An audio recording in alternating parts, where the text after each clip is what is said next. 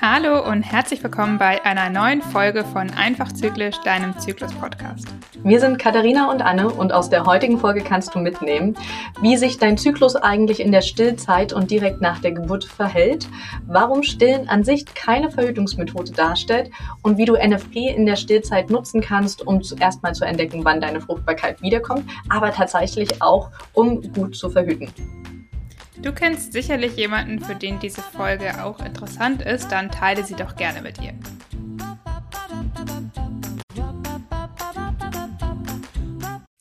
Bisher haben wir ja vorrangig über den Zyklus und über NFP in so einem ganz normalen Lebenssituationen gesprochen. Aber ab und zu haben wir Frauen ja auch besondere Lebensumstände, wie zum Beispiel bei der Stillzeit nach der Geburt. Und dafür haben wir uns heute eine Gästin dazu geholt, nämlich die liebe Anna. Ähm, und mit ihr möchten wir über Stillzeit und vor allem NFP in der Stillzeit sprechen. Hallo Anna, stell dich doch gerne mal kurz vor. Ja, hallo, vielen Dank für die Einladung. Ich freue mich sehr, dass ich bei euch sein darf. Genau, ich bin Anna. Ich bin seit 2013 zertifizierte Beraterin nach Sensiplan, also NFP-Beraterin und habe in meiner ersten Elternzeit gegründet und habe eine Zyklus-App für NFP entwickelt. Genau, mit Evolution begleite ich Frauen, egal in welcher Lebensphase, eben auch in der Stillzeit. Und ich habe inzwischen drei Kinder, also ich habe einen älteren Sohn und noch Zwillinge, die sind jetzt acht Monate alt. Sehr cool. Dann ist ja bei dir auch quasi die Stillzeit noch gar nicht lange her oder stillst du noch? Also ich stille tatsächlich nachts noch. Mhm. Aber es wird weniger. Mhm. Sehr gut. Und ich habe ja vor äh, drei Tagen meine Periode bekommen. also es ist auch ganz frisch, dass ich äh, wirklich von meinen richtigen Erfahrungen berichten kann. Was genau passiert denn mit dem Zyklus während der Stillzeit? Ja, also es ist ein bisschen anders, als man vielleicht im ersten Moment denkt. Ähm, wir haben zur Geburt bereits einen sehr hohen Prolaktinspiegel. Der wird schon in der Schwangerschaft gebildet, weil der auch eben, also das Prolaktin, das ist ein Hormon, was nicht nur für die Milchproduktion zuständig ist, sondern eben auch für das Wachstum der Brüste. Und das heißt, äh, zur Entbindung hat er einen sehr hohen Spiegel und fällt dann langsam ab. Und bei den Nicht-Stillenden fällt er ab und bleibt unten und der normale Zyklus und der normale Hormonhaushalt fangen wieder an zu arbeiten. Und bei den Teilstillenden und Vollstillenden ist es so, dass das Stillen den Prolaktinspiegel vom weiteren Abfallen äh, abhält. Also das Stillen hält diesen Abfall auf. In der Theorie ist es eben so, je öfter du stillst, desto weniger schnell fällt der Prolaktinspiegel ab. Und der Prolaktinspiegel unterdrückt die Produktion des LH, also des luteinisierenden Hormons, und des FSH, also des follikelstimulierenden Hormons, die in der Hirnanagnodrüse gebildet werden und dafür sorgen, dass der Zyklus quasi anfängt zu arbeiten, also dass der Eisprung verbreitet wird und auch ausgelöst wird. Das heißt, während wir stillen und der Prolaktinspiegel noch hoch genug ist, wird diese Produktion aufgehalten und es kommt gar nicht erst zum Eisprung. Das heißt, der Zyklus wird tatsächlich auf Pause gedrückt, also ist eine Pause-Taste eingelegt und der Körper wartet, bis das Prolaktin wieder niedrig genug ist, wir weniger stillen und er dann wieder anfängt mit der Eizellreifung. Ja, genau, richtig. Ähm, wie ist es denn? Würdest du sagen, Stillen ist dann dementsprechend eine Verhütungsmethode? Leider keine zuverlässige, genau, genauso wenig wie das Familienbett. Es ist ähm, so, dass der Zyklus auch ganz unterschiedlich wieder zurückkommen kann. Also ich kenne auch ähm, eben Frauen, bei denen es mit äh, Vollstillen schon nach drei, vier Monaten dazu geführt hat, dass sie wieder ihren Zyklus zurück hatten. Und bei anderen, die jetzt nur noch zum Einschlafen äh, stillen, ist der Zyklus noch nicht zurück, auch nach zwei Jahren nicht. Das heißt, man kann das nicht genau sagen, es reicht nicht aus, nur zu stillen. Genau. Tatsächlich wird es ja in manchen von manchen Hebammen tatsächlich auch als Stillen oder als Verhütungsmethode bezeichnet, das LAM, also dass durch das Stillen ähm, der Zyklus ausgesetzt ist. Aber der Pearl-Index liegt, glaube ich, bei zwei. Also zwei von 100 Frauen werden dadurch wieder schwanger. Und das ist ja doch eine recht hohe ähm, Wahrscheinlichkeit, die ich nicht unbedingt eingehen möchte, wenn ich denn kein Kind, kein weiteres Kind haben möchte. Ja, genau. Aber Trotzdem gibt es ja eine Zeit nach der Entbindung, die ich erstmal, wenn ich denn stille äh, und voll stille, sozusagen davon ausgehen kann, dass ich nicht fruchtbar bin, richtig? Genau, also ich würde jetzt quasi einmal bei den Nichtstillenden und Teilstillenden anfangen. Die haben auch die ersten vier Wochen quasi Nichtfruchtbarkeit, die sie annehmen können. Da ist ja auch oft noch der Wochenfluss. Also mhm. da hm, ist man sowieso wahrscheinlich körperlich erstmal woanders. Aber auch bei den Teilstillenden, die müssen halt eben ab der, ähm, also nach der vierten Woche dann auch schon Fruchtbarkeit annehmen. Und die Vollstillenden haben die ersten zehn Wochen nicht fruchtbare Zeit, außer setzt vorher eine Blutung ein. Mhm. Und ab der elften Woche dann arbeitet man mit dem Zervixschleim und schaut sich an, wie das Grundmuster ist. Also in diesen zehn Wochen, wenn der Fluss, Wochenfluss aufgehört hat, kann man schon anfangen, den Zervixschleim zu beobachten. Und dann wertet man eben die nicht fruchtbare und fruchtbare Zeit anhand des Zervixschleims aus. Okay, das heißt, ich kann, wenn ich jetzt äh, geboren habe und stille, kann ich ähm, durch Zervixschleimbeobachtung sehen, ob sich da quasi wie hormonell wieder was verändert und ob ich wieder Richtung Eisprung vielleicht gehe, ob da mein Zyklus anfängt wiederzukommen. Ja, genau. Und es ist tatsächlich, wir hatten es ja vorhin auch schon gesagt, der Eisprung, also die Follikelreifung ist so ein bisschen auf Pause gesetzt. Das kennen wir auch von anderen Situationen aus unserer Beratung. Also wir, wenn die, wenn der Eisprung ausbleibt, aus verschiedenen anderen Gründen, dann äh, beobachten wir ja auch, dass der Zervixschleim so wellenartig ankündigt, dass wieder was passiert. Und so ähnlich ist das eben beim Stillen auch. Genau. Woran kann es denn liegen, dass, ähm, also wie schnell meine Periode wiederkommt? Wir haben jetzt einmal das Stillen angesprochen, also ob ich Vollzeit, Teilzeit oder gar nicht stille. Was gibt es noch für Faktoren, die dafür sorgen, dass ich vielleicht sehr schnell meine Periode wiederkriege oder bis zu zwei Jahre auch dann warten kann? Ja, genau. Ich hatte ja gerade gesagt, es gibt eben diese verschiedenen Beispiele, die ich zum Beispiel auch ähm, kenne aus meinem Umfeld. Das heißt, selbst wenn ich voll stille, kann es passieren, dass der Prolaktinspiegel so weit ab fällt, dass der normale Hormonhaushalt wieder in Gang tritt. Und das kann zum Beispiel eine genetische Veranlagung sein, aber andersherum, ähm, wenn er weiter, also wenn mein Eisprung noch nicht einsetzt, könnte es auch daran liegen, dass ich Stress habe, körperlich sehr aktiv bin. Das hat auch mit Gewichtsveränderungen zu tun. Das heißt, es gibt verschiedene Faktoren, die sich auswirken. Und gerade wenn man geboren hat, äh, kommen ja viele davon zusammen. Also das Stillen plus eben Stress, körperliche Aktivität und Gewichtsveränderung. Und das alles zusammen kann dafür sorgen, dass er früher oder eben später wiederkommt, erst der Eisprung. Oder der ganze Hormonhaushalt sich erst wieder ins Gleichgewicht bringt. Ich habe noch mal eine ganz kurze Nachfrage zum Thema Teilstillen und Vollstillen. Ich meine, ich mhm. habe kein Kind, deswegen ich habe noch nie gestillt. Ähm, was bedeutet denn jetzt Vollstillen und Teilstillen? Und spielt da auch irgendwie Abpumpen eine Rolle oder gibt es irgendwas, was ich da noch beachten muss? Was heißt jetzt genau, was heißt Vollstillen und was heißt Teilstillen? Ja, also ich fange mal mit dem Vollstillen an. Vollstillen heißt, dass du wirklich dein Kind ausschließlich von der Brust, von der Muttermilch ernährst und äh, dieser Saugreflex löst eben aus, dass das Prolaktin äh, weiter quasi also oben bleibt. Und das ist, glaube ich, beim Abpumpen ebenso. So würde ich das jetzt sehen. Das heißt, wenn du im regelmäßigen Abstand immer nach Bedarf natürlich, es gibt keine, bei Lamm gibt es, glaube ich, die äh, Grenze, dass es immer so und so viele Stunden Abstand sein dürfen, nur maximal. Aber jetzt bei NFP sagen wir, Vollstände ist einfach nach Bedarf, tags und nachts und es wird keine Mahlzeit ersetzt durch zum Beispiel Pränahrung oder Beikost. Mhm. Genau. Das heißt aber auch, wenn du im gleichen Rhythmus abrunden würdest, wäre das noch Vollstellen. Okay. Ja, und Teilstellen ist eben, sobald eine Stillmahlzeit wegfällt. Ja.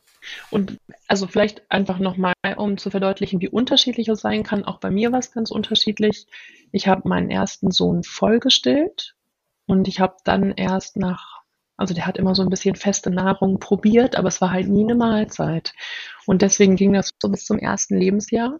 Und dann war der Abstand von ich still nachts nicht mehr bis zu ich still gar nicht, sehr kurz. Und auf einmal hatte ich direkt meinen Eisprung wieder. Aber es hat erst mal ein Jahr gedauert.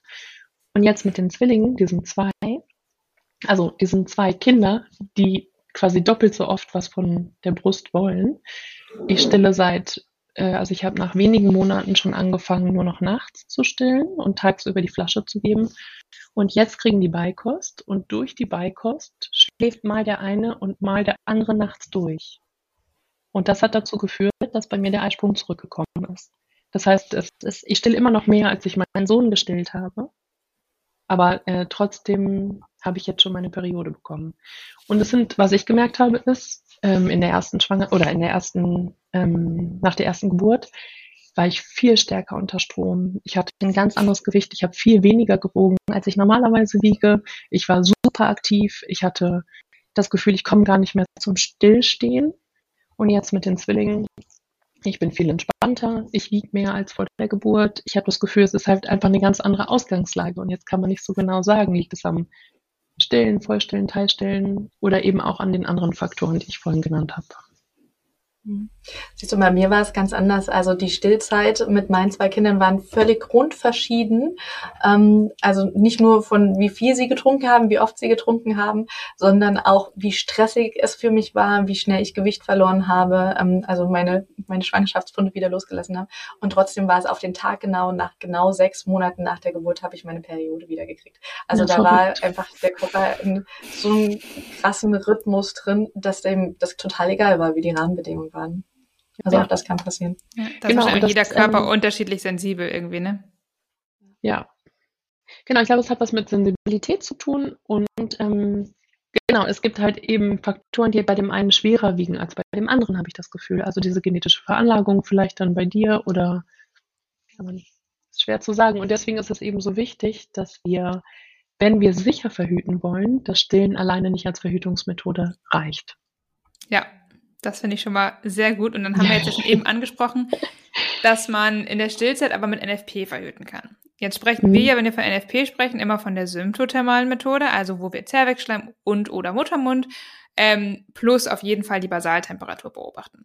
Jetzt wissen wir aber ja auch, dass die Basaltemperatur nur nach dem Eisprung ansteigt. Aber wir müssen ja eigentlich jetzt schon vorher wissen, irgendwie, wann kommt der Eisprung, damit wir rechtzeitig aufhören können, irgendwie ungeschützten Geschlechtsverkehr zu haben. Wie genau kann ich mir das denn jetzt in der Stillzeit vorstellen? Also was, was muss ich da machen oder wie funktioniert das?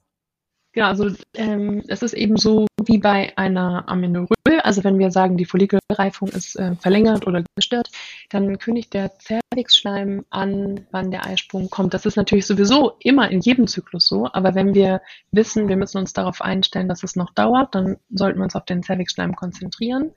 Und der steigt eben äh, so in Wellen auf und ab.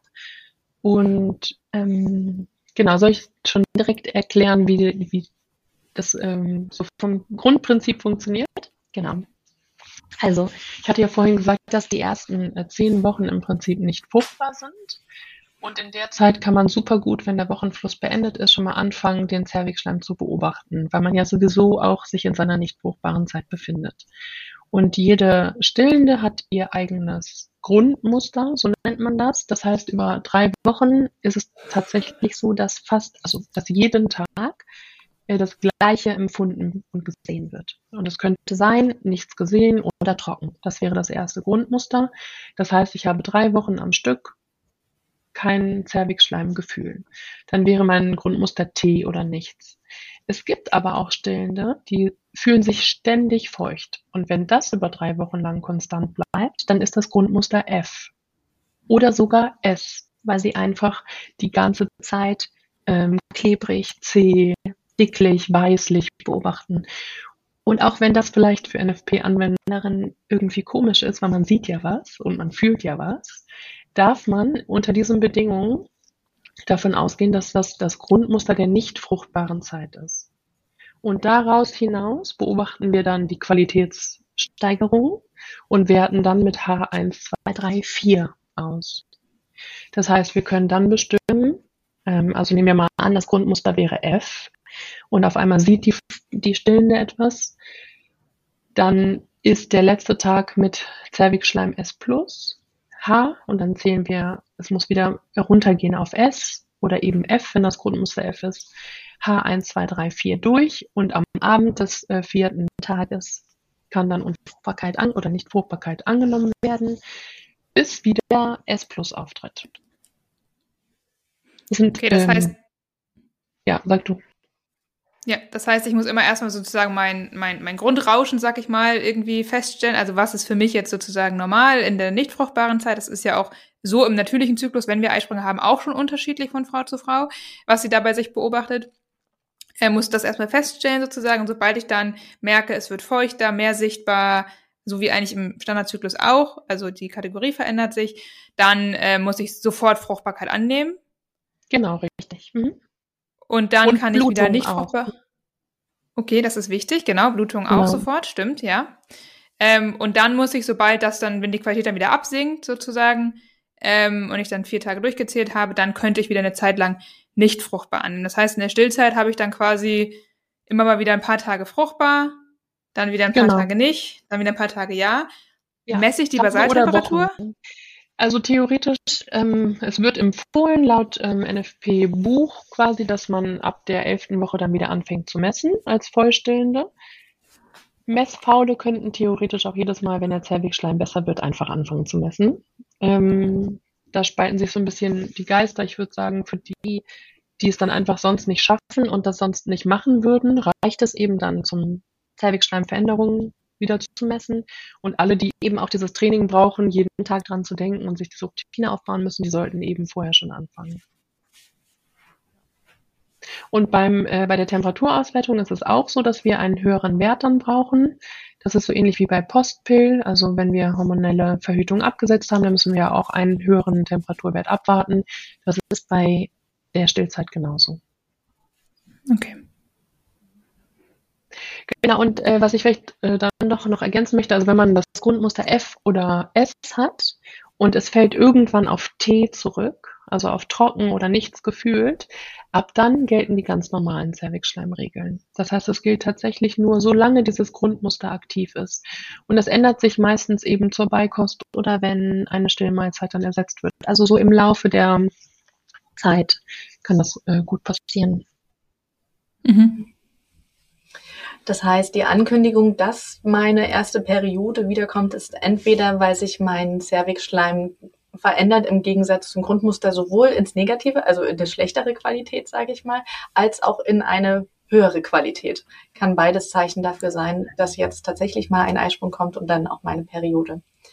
Genau, und ähm, also aus der persönlichen Erfahrung bei mir war es in der ersten Stillzeit so, dass ich die ganze Zeit F als Grundmuster hatte und dann gemerkt habe, jetzt kommt S und S plus und dann kam der Eisprung tatsächlich.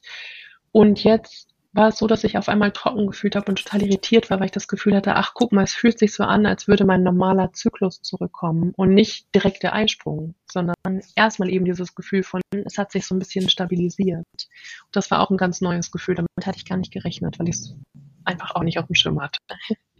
Ja.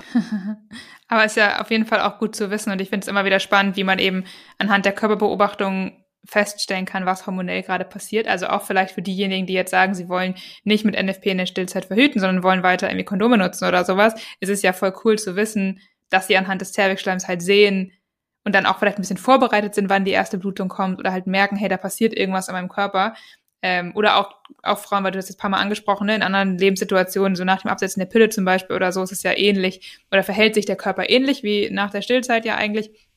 Also immer dann, wenn wir irgendwie wieder einen Zyklus bekommen oder auch natürlich für Frauen, die jetzt irgendwie geboren haben und nicht stillen, ist es ja auch, auch so, dass sie daran das irgendwie beobachten können. Das finde ich immer, immer wieder faszinierend.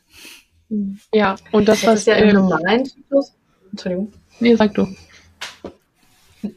in einem gesunden Zyklus haben wir eine sehr stabile Lutealphase, also eine sehr stabile Zeit von der Hochlage vom Eisprung, ähm, bis dann die Menstruation einsetzt. Und deswegen kann man so Pi mal Daumen auch ganz gut voraussagen, wann die Periode wieder einsetzt. Wie ist deine Erfahrung mit deinem ersten Zyklus nach der Geburt? Hast du da sofort wieder deine Standard-Lutealphasenlänge gehabt? Also ich hatte das Gefühl, es war jetzt äh, länger. Ich habe noch nicht ganz nachgezählt, aber es ähm, Genau, es ist länger und auch die Blutung ist stärker. Und das hat mich gewundert. Ich habe sonst immer eine sehr geringe Blutung, also wirklich äh, sowohl kurz als auch mengenmäßig wenig. Und äh, es ist jetzt, ich hab, bin gar nicht darauf vorbereitet äh, in Bezug auf Menstruationsprodukte. Das äh, hat mich jetzt so ein bisschen überrollt, genau. Also es ist ähm, anders und ich habe aber eben auch das Gefühl, als Mutter fühlt sich ja sowieso alles irgendwie neu und anders an. Ich bin gespannt, also die minus 8 Regel gilt weiter nach der, also jetzt quasi in meinem ersten Zyklus, äh, also in meinem zweiten Zyklus nach der Entbindung, gilt die minus 8 Regel, wenn ich sie vorher schon anwenden durfte. Natürlich in doppelter Kontrolle. Und ich bin gespannt, wie sich das jetzt mit der, mit der Lutealphase verhalten wird. Ich kann es euch gerne mal berichten. Wie, Bei mir war es tatsächlich andersrum. Also Genau, meine Lutealphase war deutlich kürzer. Also ich habe ja generell eine sehr lange. Ich bin tatsächlich bei diesen 16 Tagen meistens, was ja schon sehr ungewöhnlich lang ist. Und ich hatte nach den Geburten erstmal Lutealphasen von fünf bis sieben Tagen über zwei, drei Zyklen. Also bei mir hat es wirklich eine Weile gedauert, bis dann wieder ein stabiler Zyklus da war. Auch die Zykluslänge insgesamt war meistens über 40 Tage, die ersten ein, zwei Zyklen nach der Geburt. Und ähm, das war für mich total spannend auch zu sehen, dass zwar der, die Blutung und der Eisprung zurück ist, aber der Körper trotzdem noch zu kämpfen hat. Und eigentlich sich noch nicht so richtig eingefahren hatte. Ja, ich meine, wir müssen uns vorstellen, wir hatten ja auch erstmal neun Monate keinen Zyklus und dann mhm. dieses sehr besondere Ereignis der Entbindung plus dann die Stillzeit noch. Also der Körper ist ja wirklich äh, über Jahre komplett aus einem aus dem Hormon aus dem normalen gewohnten Hormonhaushalt herausgerissen und unterliegt irgendwie so ganz anderen Faktoren und Hormonen. Und ich glaube auch, das kann einfach noch dauern, sich richtig einzupendeln. Bei manchen ist es wahrscheinlich wie ein Uhr Uhrwerk und bei anderen dauert's. Ja. Aber eben ja, auch da, da ist dann wieder der Zervixschleim äh, besonders wichtig, ne, bei diesen längeren Zyklen, wenn man gar nicht so genau weiß, wohin geht gerade die Reise, ne? Wie ist das denn jetzt? Ich habe öfter mal Frauen, die jetzt irgendwie sagen, nach ähm, nach der Geburt, ne, sie haben jetzt stillen jetzt gerade und sie würden jetzt gern zukünftig natürlich verhüten, haben aber noch keine Erfahrung mit NFP äh, vor der Geburt gemacht. Würdest du sagen, dass für die Frauen NFP in der Stillzeit auch möglich ist? Und wenn ja, was würdest du denen empfehlen, wie sie sich daran tasten oder wie sie das lernen sollten? Ja, also es ist definitiv auch ohne Vorerfahrung möglich. Ähm, denn wie ich gerade gesagt hatte, auch für mich als langjährige NFP-Anwenderin, also ich habe NFP, ich bin mit NFP aufgewachsen, ich habe meinen ersten Zyklus dokumentiert, ich mache das quasi gefühlt schon seit immer, war es jetzt nach der Geburt komplett anders. Und ich hatte auch am Anfang so ein bisschen Sorge, kann ich mich überhaupt auf meinen Körper verlassen, wird er mir das richtig sagen, verstehe ich die Regeln, so die ganz normalen Anwenderfragen und Sorgen. Und ich hatte davor, vor meiner ersten Entbindung, mal mit einer sogar mit mehreren ähm, NFP-Anwenderinnen gesprochen, die bereits in der Stillzeit sicher verhütet haben mit NFP.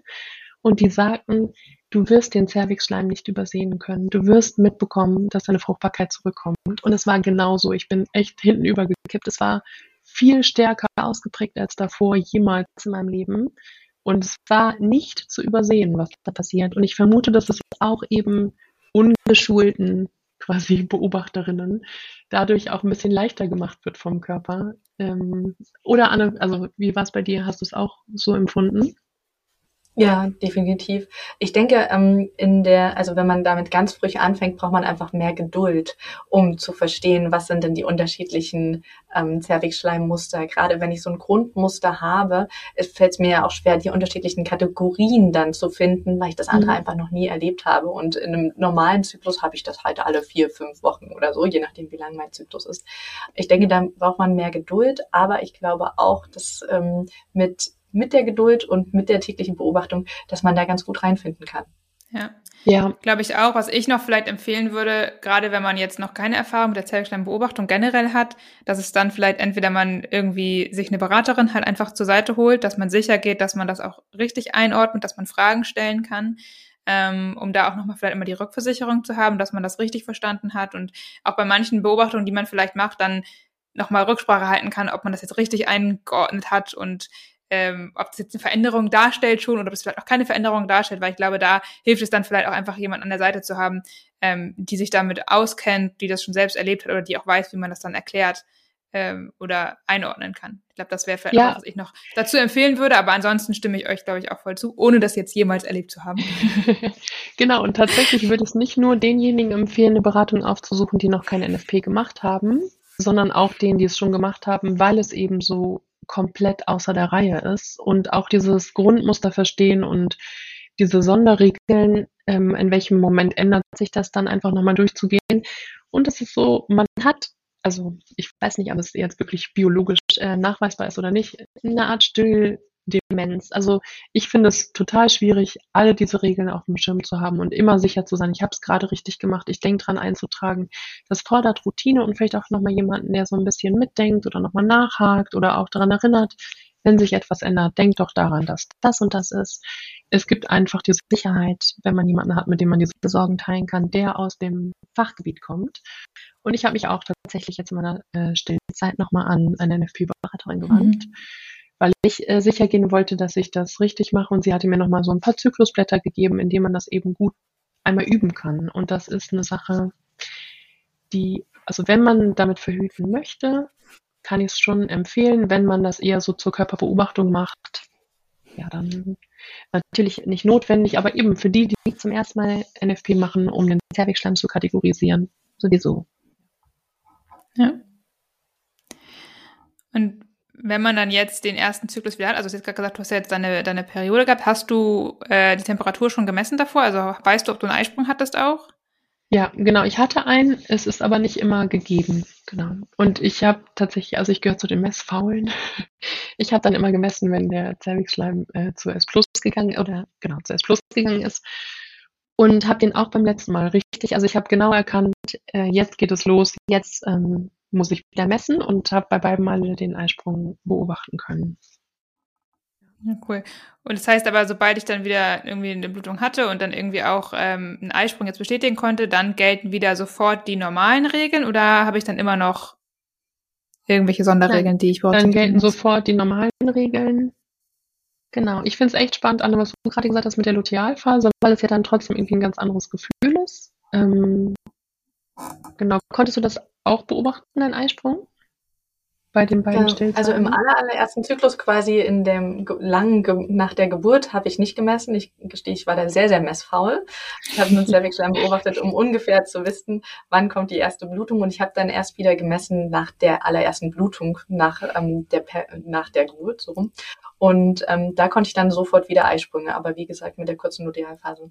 Ich glaube, was ganz wichtig ist ähm, für die Zuhörerinnen, die vielleicht sich noch nicht so gut damit auskennen, ist zu sagen, wir können schon vor unserer ersten Periode nach der Geburt wieder schwanger werden. Also es kann sein, dass ich einen Eisprung habe, bevor ich das erste Mal wieder eine Periode habe, was glaube ich vielen nicht bewusst ist. Und deswegen, ich habe einige Freundinnen, die quasi ihr zweites Kind gekriegt haben, ohne jemals zwischendrin eine Periode gehabt zu haben. Mhm. Das ja, finde ich nochmal sehr wichtig, weil das ja viele auch äh, tatsächlich immer, warum auch immer, immer denken, okay, ja, ich brauche erstmal eine Periode, um schwanger zu werden, aber die ist ja ehrlicherweise eigentlich überhaupt völlig irrelevant dafür, ob wir schwanger werden können oder nicht. Ähm, da brauchen wir den Eisprung, ja. Ja. Guter Hinweis. Sehr gut. Ich glaube, zur Stillzeit und NFP vielleicht noch ein bisschen was zu deiner Erfahrung, Anna. Ähm, weil wir haben jetzt über Stillzeit gesprochen, das ist so ein bisschen deine Erfahrung da gewesen, aber es gibt ja auch viele, die jetzt sagen, ja, ich habe Kinder und NFP mit kleinen Kindern, irgendwie auch mit dem Temperaturmessen dann und irgendwie unregelmäßiger Schlaf oder nachts geweckt werden. Ist das überhaupt möglich? Was sagst du dazu oder was ist deine Erfahrung? Ja, also unruhige Nächte sind dann das neue Normal, ne? Also wenn jede Nacht unruhig ist, dann ist das auch kein Störfaktor mehr wenn es so ist, dass das Baby gut durchschläft oder das Kleinkind und es gibt eben dann ein oder zwei Nächte mit Fieber, viel Aufwachen, viel Trinken, dann ist das eben ein Störfaktor und das kann man beobachten, aber das ähm, NFP funktioniert genauso. Und es ist sogar ähm, so, dass sich die Basaltemperatur oft vor dem Eisprung nochmal stabilisiert. Das heißt, trotz unruhiger Nächte kann es gut sein, dass die Temperaturkurve einfach sehr ruhig ist und dann kommt der Eisprung und ist gut auswertbar. Es ist schwieriger, finde ich, dran zu denken, wenn man eben auch mit einem Ohr und irgendwie immer auf Abruf ist. Ähm, aber bei dem Messen ist es ja so, dass es reicht, wenn man vorher eine Stunde geruht oder geschlafen hat. Das heißt, selbst wenn man dann um drei oder vier nochmal raus muss, solange man dann diese eine Stunde hat, würde ich es auf jeden Fall versuchen. Und ja, es ist äh, schwieriger dran zu denken. Ich finde es auch tatsächlich schwierig dran zu denken, die Sachen aufzuschreiben, weil irgendwie dann passiert der Tag und man ist schon so mittendrin und abends ist dann irgendwie äh, das Zyklusblatt oder die App nicht äh, griffbereit und dann kommt schon der nächste Tag. Das heißt, man muss sich wirklich irgendwie viel besser noch, finde ich, so eine Art Routine schaffen. Ähm, ich habe mir jetzt abends eine Erinnerung gestellt, dass ich daran denke, einzutragen, rechtzeitig, nicht erst um zehn, sondern vielleicht dann einfach schon um sieben, weil ich weiß, okay, da bin ich noch wach, das schaffe ich noch. Den Partner mit einbinden, fragen, ob er mit dran erinnern kann morgens. Ich kenne auch Freundinnen, die ähm, haben dann schon Kleinkinder quasi oder größere Kleinkinder, die helfen dann auch mit eintragen. Ähm, und der Partner kann natürlich auch genauso irgendwie was mit übernehmen. Ne? Das ist eigentlich, finde ich ja sowieso auch partnerschaftliche, eine partnerschaftliche Sache NFP. Mhm. Ja. Anna, hast du vielleicht noch ein paar Tipps aus deiner Erfahrung? Mhm. Ähm, also ich habe tatsächlich auch diese Erinnerung im Handy, die dann einmal am Tag piepst und mich erinnert hatte, dass ich doch bitte meine Temperatur, die ich gemessen habe, auch eintrage. Und was mir einfach total geholfen hat, ähm, zu sagen, okay, wenn es den Zyklus mit der Auswertung nicht geklappt hat, weil ich zu selten gemessen habe oder zu viele Störfaktoren waren, dann ist es halt der nächste Zyklus. Ne? Also dann kann ich halt jetzt in dem Zyklus nicht unbedingt auswerten, dann kann ich nicht freigeben, aber im nächsten Zyklus klappt es dann vielleicht. Und dass ich mir da einfach viel mehr ähm, gegönnt habe, das auch ruhiger anzugehen und nicht so drauf zu versteifen. Ich meine, wir haben alternative Verhütungsmethoden, die wir benutzen in den fruchtbaren Zeiten. Dazu haben wir auch noch eine ähm, Podcast-Folge, der kann da gerne auch noch mal reinhören. Und dann wende ich die halt eben bis zur Blutung an. Und als ja. ich das dann für mich so beschlossen habe, das ist kein Zwang, ich muss nicht NFP machen, ich muss nicht perfekt auswerten jeden Zyklus. Ich, am Ende ist es wichtiger, dass das Kind ähm, beruhigt wird, wenn es schreit, als dass ich meine drei Minuten hier noch still liegen bleibe und innerlich schon koche, weil ich denke, ich muss unbedingt zum Kind, wann piepst endlich das ähm, Thermometer? Dann ist meine Priorität einfach woanders gewesen. Ja, ja. aber das finde ich ja auch das Schöne mit NFP einfach, und das möchte ich an der Stelle nochmal betonen, dass es ja immer ähm, dass man nicht sofort schwanger wird, wenn man jetzt vergisst, irgendwie zu messen oder vergisst, den Zervixschleim einzutragen, so wie man das von der Pille vielleicht kennt oder bei anderen Methoden, wo man halt wirklich sagen muss, okay, ich muss es konsequent einfach machen, damit ich nicht schwanger werden kann.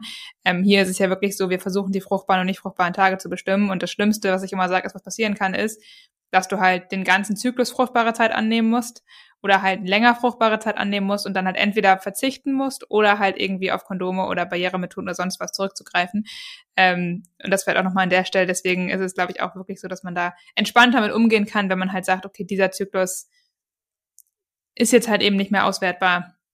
Das heißt nicht, dass dann irgendwas passiert oder man das Risiko hat, schwanger zu sein oder zu werden. Genau, ich glaube, weiß nicht, Anna, hast du noch irgendeine Frage zu Stillzeit ähm, jetzt gerade oder NFP? Weil sonst würde ich noch mal ein, zwei Fragen zu Annas App loswerden Gerne. wollen. Genau, du hattest ja ganz am Anfang gesagt, dass du eine NFP-App entwickelt hast und dass man die auch in der Stillzeit benutzen kann. Ähm, was genau kann die App denn oder was macht die App?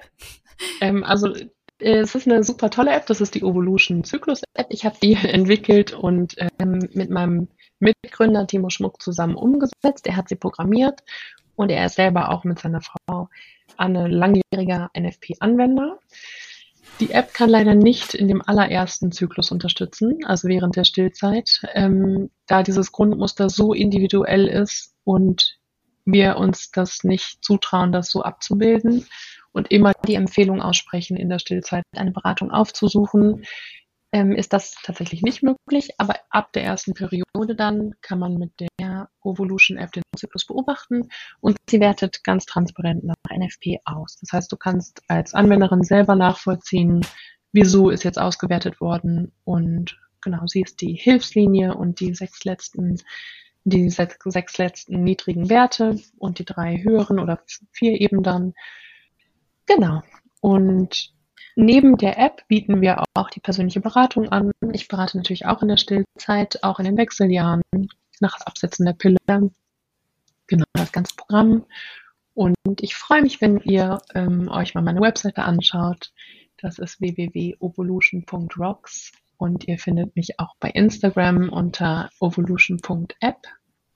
Ja, ich freue mich auf jeden Fall über neue Followerinnen. Ja, wir werden auf jeden Fall deine äh, Webseite und auch die App nochmal in die Show Notes packen. Das heißt, die ein oder andere, wenn sie Interesse hat und vielleicht nach einer NFP-App sucht, jetzt äh, generell zur Verhütung, dann ähm, einfach mal da nachschauen und dann ähm, könnt ihr euch die da runterladen und ähm, zukünftig dann quasi das Zyklusblatt, was ihr sonst vielleicht normal habt, durch die App austauschen und da dann Zervixschleim, Muttermund und Basaltemperatur und alles, was sonst so aufgezeichnet werden möchte ähm, und kann, mit eingetragen werden kann. Ja, genau. Also die App ist sowohl für den Google Play Store als auch im Apple App Store verfügbar. Und die Links findet ihr auch auf der Webseite, wenn ihr es nicht direkt findet. Ja. Ich freue mich auch immer über Feedback. Also es, äh, die App ist, war echt mein großes Herzensprojekt, weil ich irgendwie das Gefühl hatte, ich kann nochmal so die Brücke schlagen und es ist mehr als eine NFP-App. Also eigentlich habe ich das Gefühl, dass gerade die Frauen, die eben nach der Geburt zum ersten Mal mit ihrem Zyklus in Verbindung kommen, oft so ein bisschen durcheinander sind, weil sie sich gar nicht so verstehen mit diesem ganzen Hormon auf und ab und warum passiert gerade dies und warum spüre ich auf einmal das. Und bei mir zum Beispiel war der Mittelschmerz total ausgeprägt und ich habe verstanden, dass es der Mittelschmerz ist, weil ich ja meinen Körper schon etwas länger kenne, aber hätte ich es nicht gewusst, es hätte auch irgendwie eine stärkere Erkrankung sein können. So schmerzhaft war das. Und ähm, genau, mit Evolution und mit der Evolution Zyklus App wollen wir auch nochmal das Bewusstsein dafür stärken, dass wir diese verschiedenen Zyklusphasen haben, in denen wir uns eben auch sehr unterschiedlich fühlen können, unterschiedliche Bedarfe haben und der Körper vielleicht auch andere Dinge braucht oder nach anderen Dingen ruft als man das vielleicht davor, wenn man davor die Pille genommen hat, so gewöhnt ist, ne, dass immer alles so ein Level ist, bis dann die Abbruchblutung kommt und dann ist wieder alles ein Level. Ja. Sehr schön. Danke dir. Ja, vielen Dank nochmal, dass ich hier sein durfte.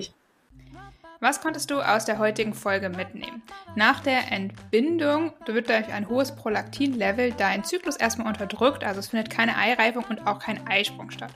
Je nachdem, ob oder wie viel du stillst, sinkt dann dieses Prolaktin-Level mit der Zeit ab und die Eireifung startet wieder und es kann auch wieder ein Eisprung stattfinden. Die Fruchtbarkeit kehrt damit natürlich zurück und durch die Beobachtung deines Zervixschleims kannst du äh, das erkennen und dann auch mit NFP-Sonderregeln dieses Wissen zur hormonfreien natürlichen Verhütung nutzen. Wir helfen dir, deinen Zyklus zu verstehen. Und wenn dir die Folge gefallen hat, dann lass uns gerne eine 5-Sterne-Bewertung oder einen Kommentar da. Einfach damit noch mehr Frauen und noch mehr interessierte Menschen von dem Zyklus-Podcast erfahren. Und ähm, sei auch auf jeden Fall nächste Woche wieder dabei, wenn es um das PCOS-Syndrom geht. In der Zwischenzeit findest du uns natürlich wie immer auf Instagram, YouTube, TikTok und unseren Websites und alle Links dazu auch wie immer in den Show Notes. Und bis dann, wir freuen uns auf dich. Ciao.